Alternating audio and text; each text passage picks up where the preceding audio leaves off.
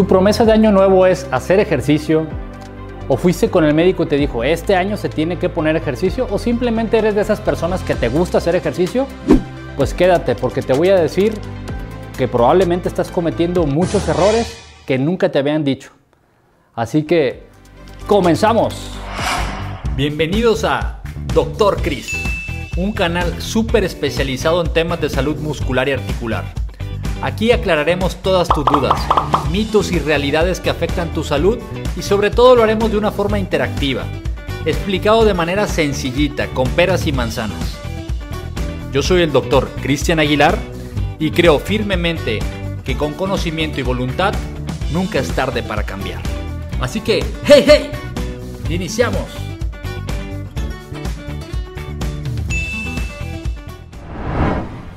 Hola, bienvenidos a mi canal Doctor Chris. Yo soy el doctor Cristian Aguilar y el día de hoy te tengo un tema súper interesante. Si eres apasionado al deporte o en este año te quieres meter a hacer deporte, ahora sí, entonces no te pierdas esta información que te voy a dar, que es, ¿tienes riesgos de entrar a hacer ejercicio? El ejercicio es excelente, es muy bueno, pero mal llevado puedes tener problemas serios de tu salud.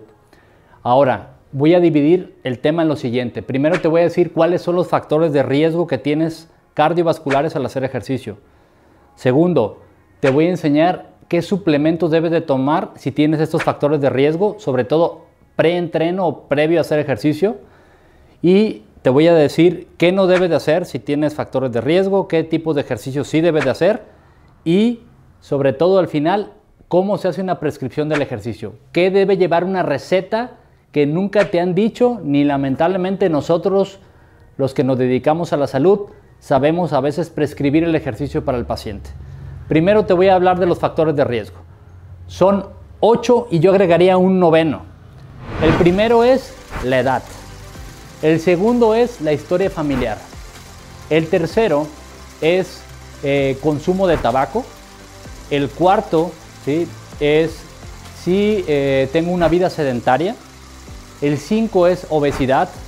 El 6 es dislipidemia, problemas de colesterol, triglicéridos o colesterol bueno, del HDL. Eh, el octavo es ser prediabético. Y la novena que yo le agregaría, que esa no viene en las guías de la Asociación Americana de Medicina del Deporte, es el estrés emocional, es decir, tener una mala gestión de mis emociones. Vamos a clasificar todo eso, te lo pongo en un cuadro detallado. Por si tienes dudas, ahí viene en el cuadro de qué incluye cada factor de riesgo.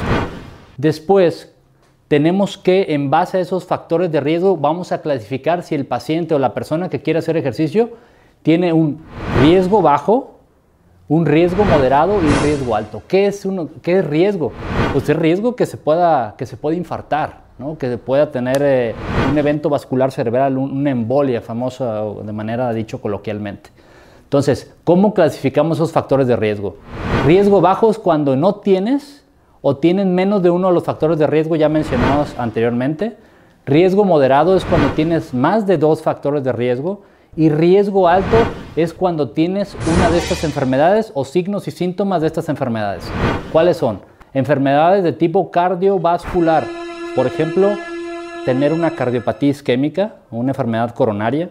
Tener o haber tenido un infarto eh, vascular cerebral, un EBC, haber tenido eh, o tener una valvulopatía, un problema eh, en, alguna de las válvulas del corazón o estenosis aórtica, a nivel pulmonar, tener un problema de que se llama enfermedad pulmonar obstructiva crónica, eso es sobre todo en personas que fueron muy fumadores o se expusieron a gente que fumó mucho tiempo en casa o en el trabajo, tener un asma que no está controlado, enfermedades asmáticos no controlados, unas enfermedades que son un poco raras de tipo genético que se llaman fibrosis quística.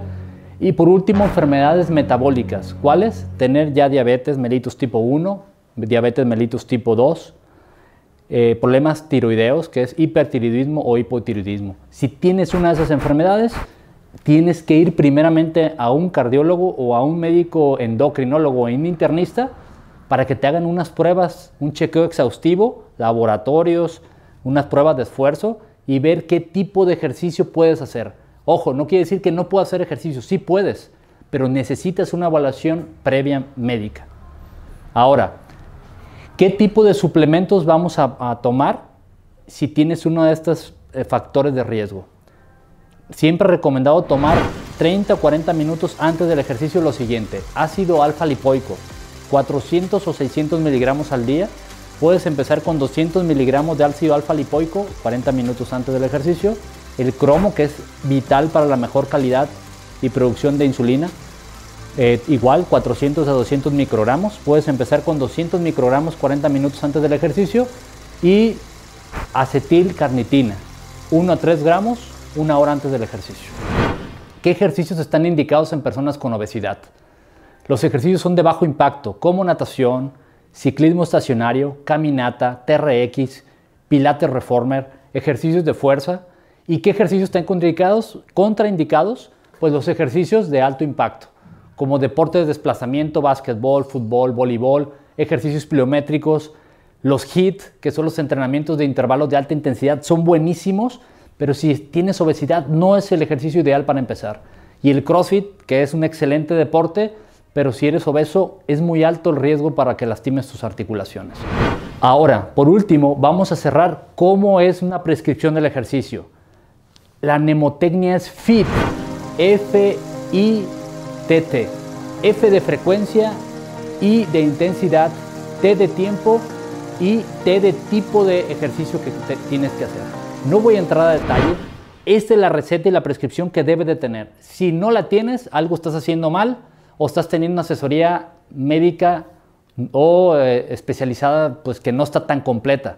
Entonces, para cerrar, quiero decirte lo siguiente.